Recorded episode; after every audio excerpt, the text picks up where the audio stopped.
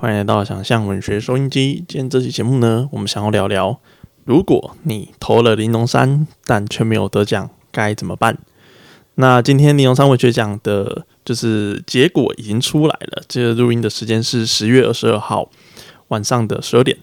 那结果出来的时候，大家应该都，呃，我不知道今天结果出来的人有没有意外了。那如果你是投稿玲珑山文学奖的话，如果你在十月初，就是大概呃国庆假日前后吗？如果没有接到玲珑山文学奖电话的话，你大概大概大概率就已经 GG 了。就是二十二号之前，他们就会要求作者还有就是得奖者，就把他们的介绍啊、照片啊都丢一丢，这样。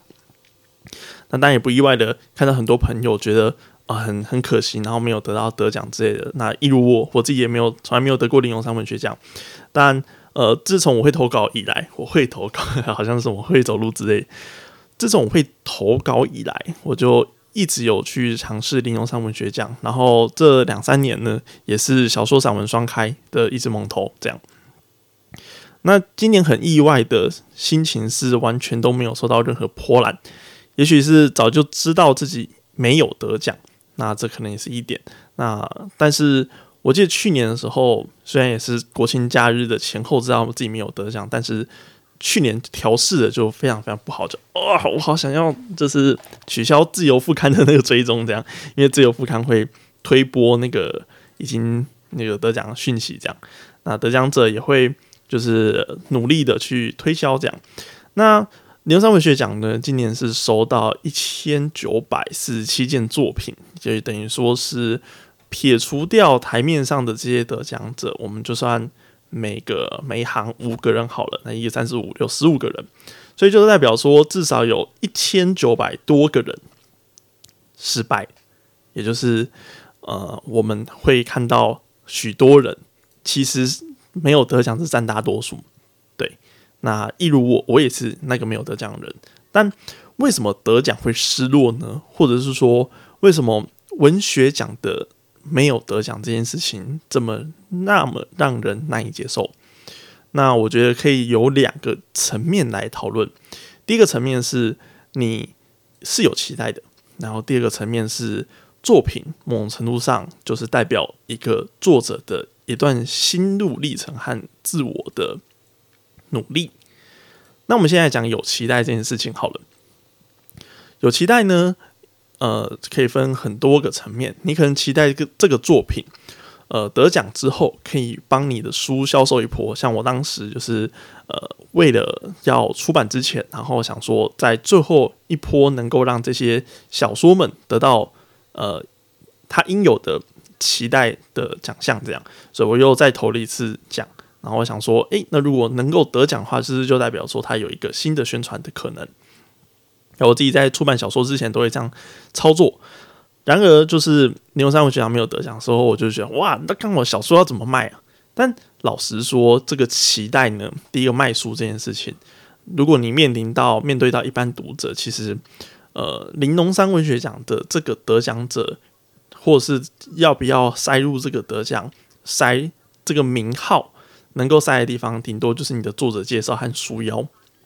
最终决定你能不能得奖，其实还有一一段很大的差距，以及你这个作品能不能得到很多读者的认同，其实还有很多的差距。这样，所以你的期待是什么？就是说，你的期待是能够拿玲珑山文学奖贴补家用，那你就要想象你要。在这个快两千人之中脱颖而出，你要是那十五位，而你又要又要是那十五位之中的小说首奖者，所以如果你想要用玲珑山文学奖贴补家用的话，显然是一件非常非常不值得期待，或者是不值得就是呃完成的一个梦想。所以，倒不如你去便利超商打工还比较快。那有期待就会有失落嘛？但我们很难，我们很难去。骗自己说你对自己的作品是有期待的，所以我觉得有期待就会有失落这件事情是非常非常长的。那我们要怎么样去降低这样的期待呢？我觉得可以从很多很多很多个层面去讨论。那后后面的就是呃 part 我们会讲这样。那第二个我觉得会造成失落的原因呢，就是作品代表自我，而且很长的时候呢，我们在写作的时候也都在展现自我的过程。那这就是我觉得文文学和就是类型大众作品有趣分分别的地方。很多时候我们在文学就从写纯文学的时候，我们大概使用的就是两大策略。第一个是呃情感核心，然后我们就使用大量的情感情绪，然后以及第二个我们会使用的就是呃文字的雕琢和文字的就是呃修辞上面的使用，这样比较少。大家会在就是文学的呃情节啊，或者是很多的东西做一些比较多的设计，这个是大家可能在写作的时候比较习惯的部分。那在怎么去引用情绪和怎么用引用情感核心的时候，就很大一部分的写作会反过来涉及到作者本身的人生以及他自己的呃生活经历和生命经历。这样，那也这也无可厚非，因为我们看台面上的呃文学写作者，他们大部分的书写都是涉及到生命经历还有文学经历嘛，对，所以就算是。我们的呃非常干净的那个最近刚出新书的四尾哲也，他的《子弹是余生》的这本小说，那本小说已经是非常切的，跟他的人生切的非常非常干净，他的很多的情节啊和很多人物使用都很有小说的感觉，但最后在行销语言的使用上面，他还是会带到四尾哲也本身的质押经历。那这就是我们就是纯文学有趣的地方，就是我们一直在讲呃新批评、新批评、新批评，但是其实我们自己在行销书本的时候，我们最后还是会不自觉的去带到呃作者这件事情，这就是有趣的地方。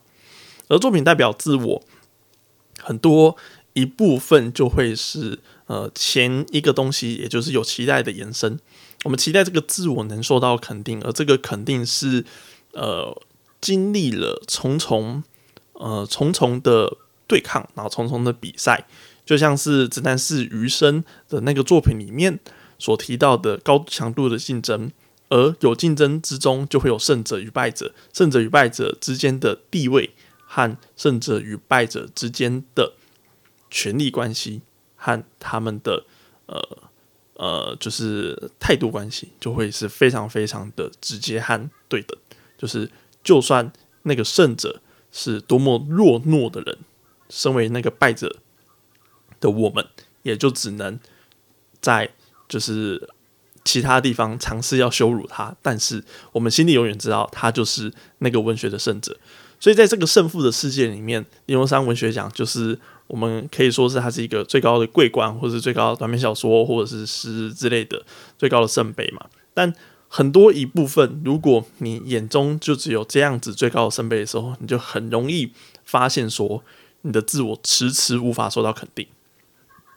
那这件事情该怎么样调试呢？或者是我们就算呃，我们就算知道我们得奖之后该怎么办，我们有想过这些这些事情吗？那我觉得这边就是一个可以去做调试和讨论的空间。但当然，呃。你得奖，呃，你你没有得奖之后，你当然会非常非常失落，以及非常伤心。这个过程当然是无可厚非，以及这个过程是 应该是大部分写作者一定有体验过的那样子的败北感和挫败感。而这个败北感和挫败感，很多作者呢，也许会成为打败他的一个可能，但也有很多作者是经历过，并且成为他的养分，并且成为他的，也不能说养分，就是他的。伤痕之一，这样我们会说，英勇的战士身上曾经都有伤痕，那就会是我们身上曾经有的伤痕。这样伤痕呢，并不会代表我们整个人的人格，我们整个人格是由我们自己定义的，而非是一次呃没有得有没有得玲珑三文学奖而定义的。这样我们会看到很多台面上所受到肯认的作家，也都没有拿过玲珑三文学奖，或者是拿过玲珑三文学奖的人。也不一定得到能够得到很好的出版机会，这也是我们需要去辨别的地方。好，那我们来讨论到第二个东西，就是得奖之后呢，或者是那我们要怎么样去看待得奖这件事情？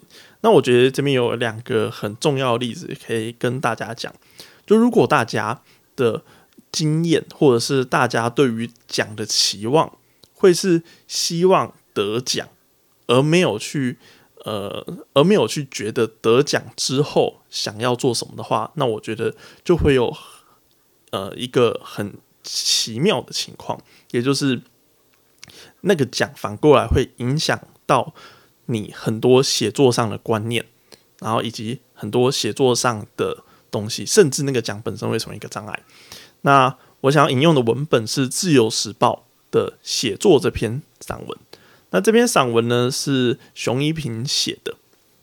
他在写的时候，就是他在讲说他在得到林荣山文学奖前后，然后如何去调试，以及如何去面对他一直都没有得奖这件事情。好，那。这篇文章呢是这样子写的，这篇文章是这样写的。那写的内容是这样，我们来讲其中的二十二。那当时熊一平已经拿到文学奖之后呢，他正在着迷后现代与魔幻写实，然后整天靠着语感编出各式各样花俏的句词。那就是他也继续写短篇小说，投稿到各全国性的文学奖，得奖出书。成为作家，进入文坛，这是熊一平想象中的步骤。身边的人也都为我高兴。我这是我是我们之之中第一个拿到大奖的人。我应该要乘着势头，率先得到某个名号。然而，我再也没拿过奖。这句话不是事实。我拿过正大的校内文学奖，拿过联合报的极短篇奖，也入也入围过全国性的文学奖决审，赚过一些零用钱。但是。他他就是无法超越当初站上《自由时报》礼堂给我的荣耀。与此同时，读书会的朋友们陆续开始拿奖，系上的其他写作者也有些曝光。我对自己非常的失望。我曾走进闪耀着光芒的《自由时报》大楼，现在的我只有几百字的发表的空间，几个月才能在《自由副刊》的编栏刊出。为什么？我非常非常严肃地质问自己。过程中没有很长，反正就是我没有资格。在你认识的人之中，你读的书是最多的吗？写的写东西的时间是最长的吗？最认真的吗？是最爱文学的吗？是想透过文字得到爱的吗？每当感觉有一个人超越我，我就会用我佩服他的部分来责怪自己。我只是喜欢写一些乱七八糟的东西逗我自己开心，比不上他们认真。当然，我也不行。联合报的颁奖典礼上，代表极短篇致辞的人非常激动。他说：“他从小读《连复》长大，今天站上这个舞台，终于圆他的一个梦。我衷心地被感动了。奖就应该颁给这样子的人，而不是我。”一位编辑来信问我有没有出书的意愿。我在负面情绪中纠结了几周，满怀愧疚地拒绝了。也许我真的还没有准备好，也许我只是一如既往。缺少努力追求目标的能力。我发现我一直在写差不多的东西，未能成型的单车环岛，与死亡气息相依的人们，沉溺在自己世界的少年，仅由意象和独白串成的非现实。我替叙述披上华丽的修辞，为世界拼凑因果，靠直觉和让故事勉强收束。我代表他人询问自己：这段到底想要表达什么啊？这种表现是为了什么？但我根本不知道，我试着在写作前架好骨架，规规矩矩地填上内容，写出来的作品简直糟透了。不放纵直觉，我就不会写作。我脱离了新手期，对作家的能力要求拉到我还没有抵达的高度，没有更高能够意识到这一点。大四，我早早推甄上了研究所，没有继续为升学准备，因为我的动机只是不想当兵。对未来毫无想法，朋友们各自忙碌。入学时感觉到的温暖已然消散。面临到毕业即将被换回丢掉的记忆，我想起高中时毕业的导生剧。轮到我说话的时候，我几乎是对着所有人道歉，说我真的没有讨厌你们。那我当时我写我的情绪有点状况，我不再写东西了。最后。就是熊英平，我们呃很总结的去讲他后来的创作历程呢。他后来在研究所呃读了非虚构写作，然后最后出版的一个，我记得是跟摇滚乐有关的一本专书。那在这本专书里面呢，就有提到呃很多摇滚乐历史啊，然后跟文学有相关的东西这样。那嗯，很有趣的事情是，你会发现，就算是熊一平，他大学二年级的时候就拿到玲珑山文学奖佳作，但他也很容易陷入到这样子的，就是呃自我谴责以及过去得奖的经历变成某种程度上自我的束缚。他很难以坦然的去面对，以及他对自己的作品高度和作品的要求达到一个很高的程度上，这样。那如果各位读者是长期收听我们想象文学收音机的朋友的话，你也可以回去去听续君那一集的内容。那续君那一集的内容的话，就是他也提到说，他拿到玲珑山文学奖的后续规划，他是觉得说，好像必须要再就是被承认一次，所以还是得要再拿一次玲珑山文学奖。那这个是一个非常非常有趣的概念，就我不会说是他是错，但。那下一个问题就是，那我们要拿玲珑三文学奖拿到什么时候？就是不是所有人都是林凯伦呐，零连三对啊，不是林，不是所有人都是林凯伦能够一直拿文学奖，一直拿文学奖，然后也不是所有人都拥有那样子运气和能力，能够一直拿到玲珑三文学奖。就算他第二年拿到玲珑三文学奖了，就是他只是去年拿到玲珑三文学奖，那。那 郭强生也是会在台上问他说：“你到底来干嘛？你又来干嘛？”这样就是你第一次已经拿走奖了，你为什么第二次还要再投？那我很好奇，第三次他去颁奖台的时候会 会听到什么话？那这就只是后续再看再分享这样。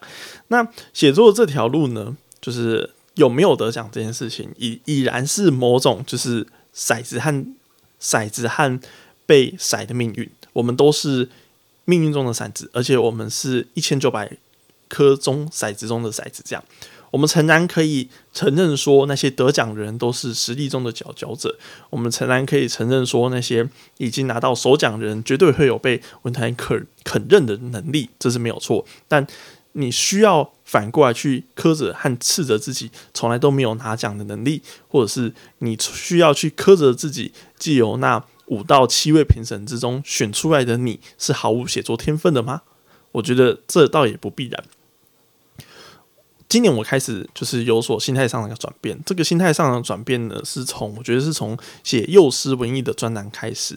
那呃，我觉得依然是没有读者的状态。那我先解释一下什么叫没有读者的状态。大家写纯文学小说的时候，大概可能一开始都有拿给身旁的亲朋好友看嘛。除了你也是就是写纯文学小说，或者是除了你也是就是呃很类似创作核心的人们的话，其实你就算。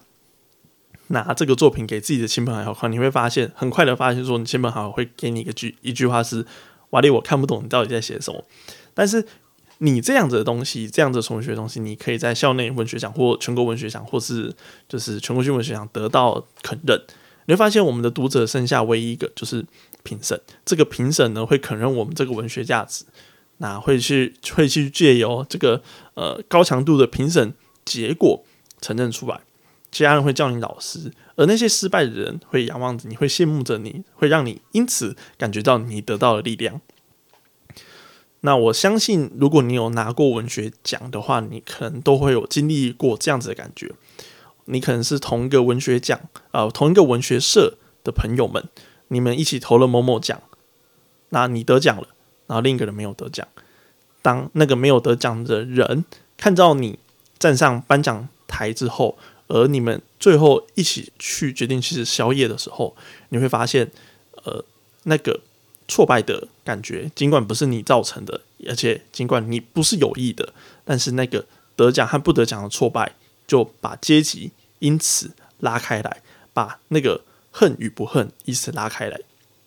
所以，甚至有些友谊会因为得了林荣山文学奖，另一个人就心态崩溃，然后对着他说。你根本就不配啊！你就不配得到零用三位学奖，这样就是，或者是你根本就不配拿奖，崩溃这样。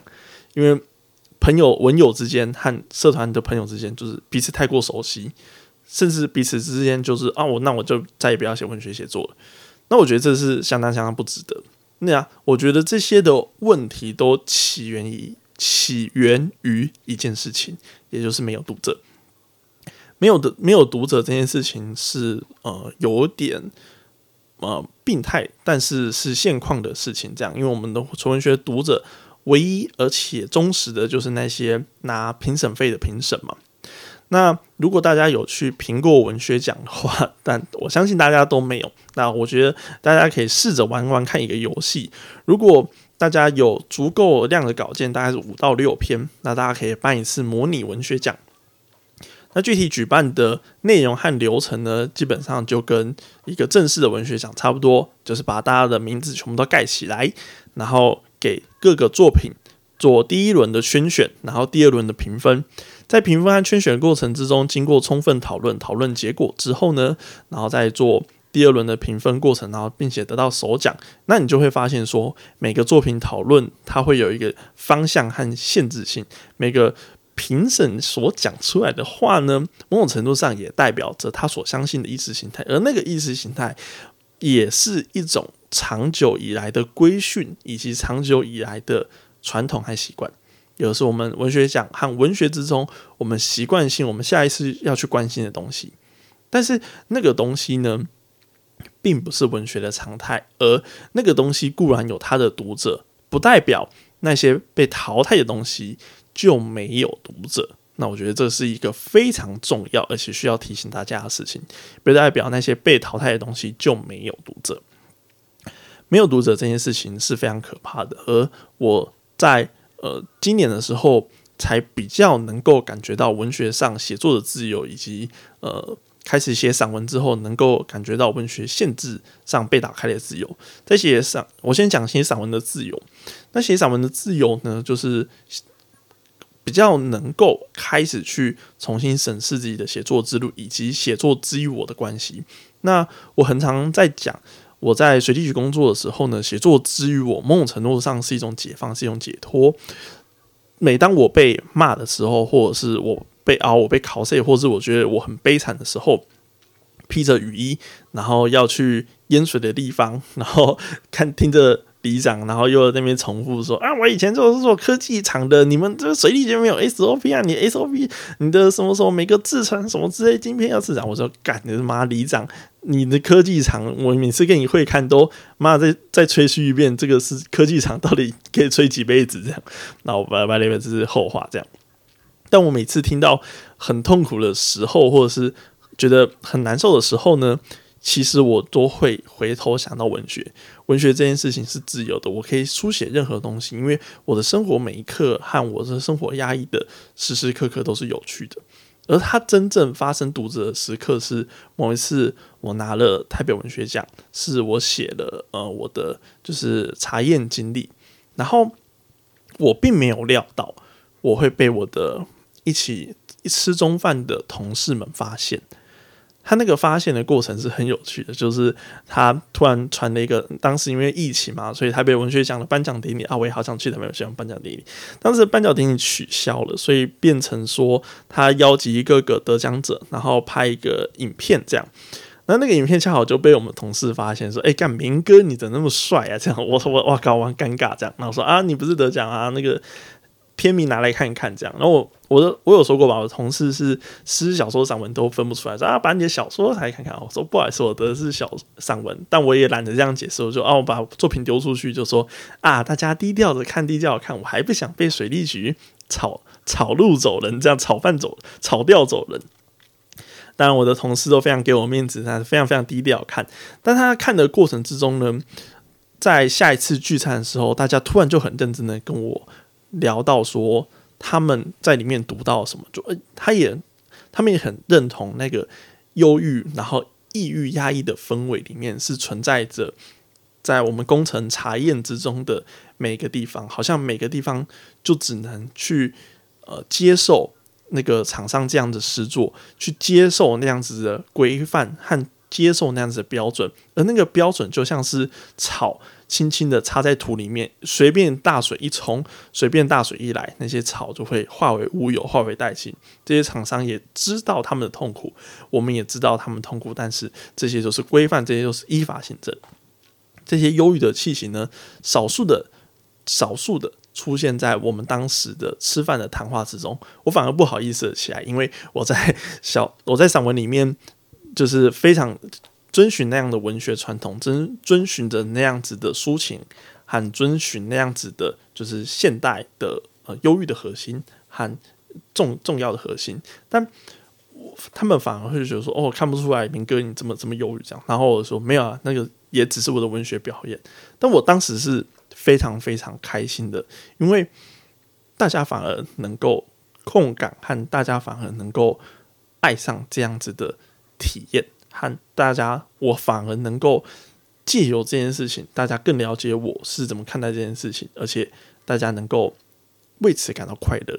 而我的写作呢，能够让他们也能抒发，也能感同身受。这件事情，我觉得是自由的。这个自由是我意识到，文学或者文学奖不再是为了我这个人而存在。你要一个人的，就是他一个人的梦想和一个人的欲望满足之后，是不会得到快乐。他只会生出更大、更难以超越的欲望。就像是我们，就是大家有看过《Cyberpunk 边缘行者》吧？那一个人的欲望、一个人梦想满足之后，会有更高、更远，然后更可怕的前辈在那个地方，不管是挡住你的去路，或是在你的前路里面告诉着你，你。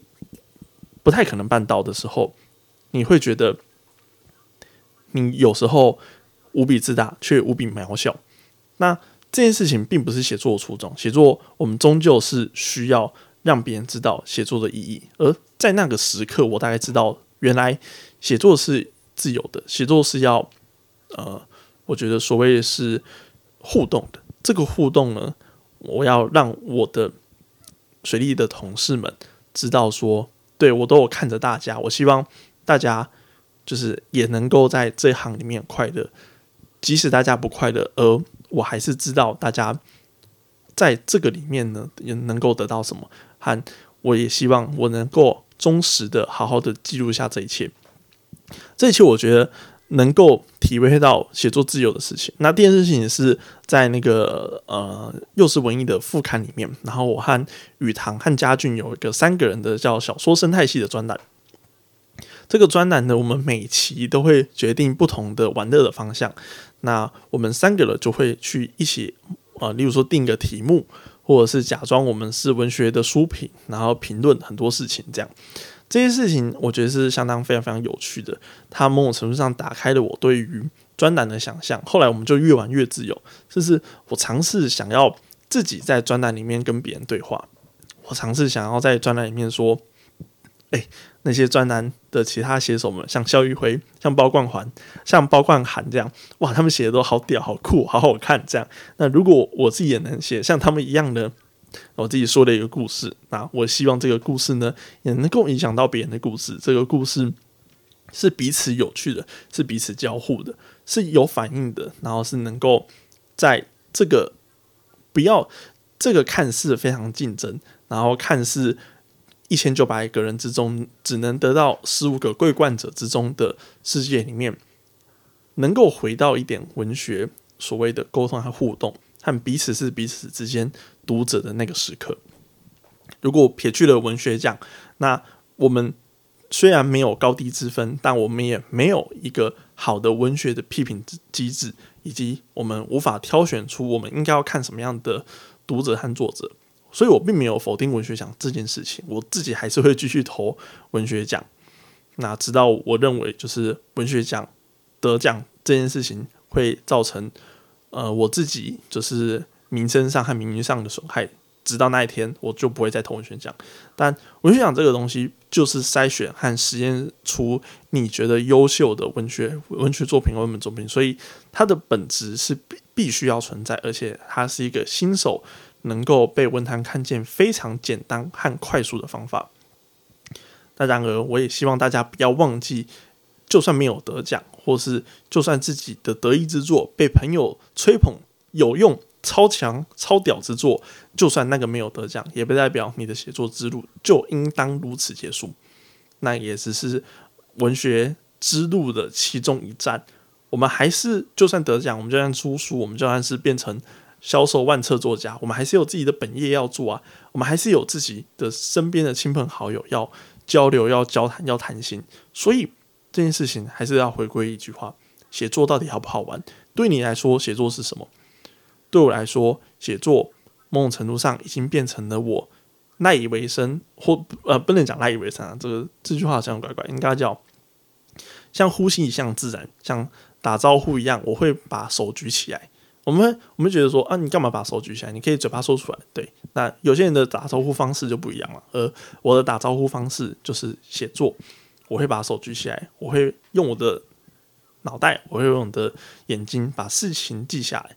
那这件事情对我来说，它就不是一种磨练的记忆，它就不应该是呃，它就不应该是需要努力钻研，满足一小部分。读者喜好，或是证明我自己品味和美学刁钻的一种手段，它就是一种有趣的，它就是一种能够互相互动的，它就是一种能够让别人看见我世界观和我怎么想事情的一种手段。所以有我我也经历过那个阶段，我也经历过用很多后设、后现代或者是魔幻写实的方式在写作。我的很多作品也都是依靠直觉和依靠架构，但没有。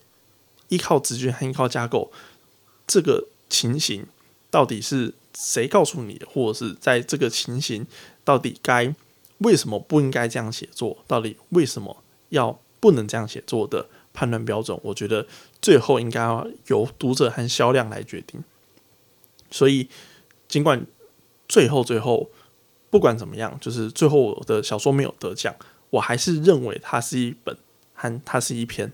很棒、很好看的小说，所以最后也希望说，大家就算没有拿到文学奖，也不代表那是奖对你的否定，也不代表那是你的美学对你自己的否定，那个就只是一个非常短暂的过客。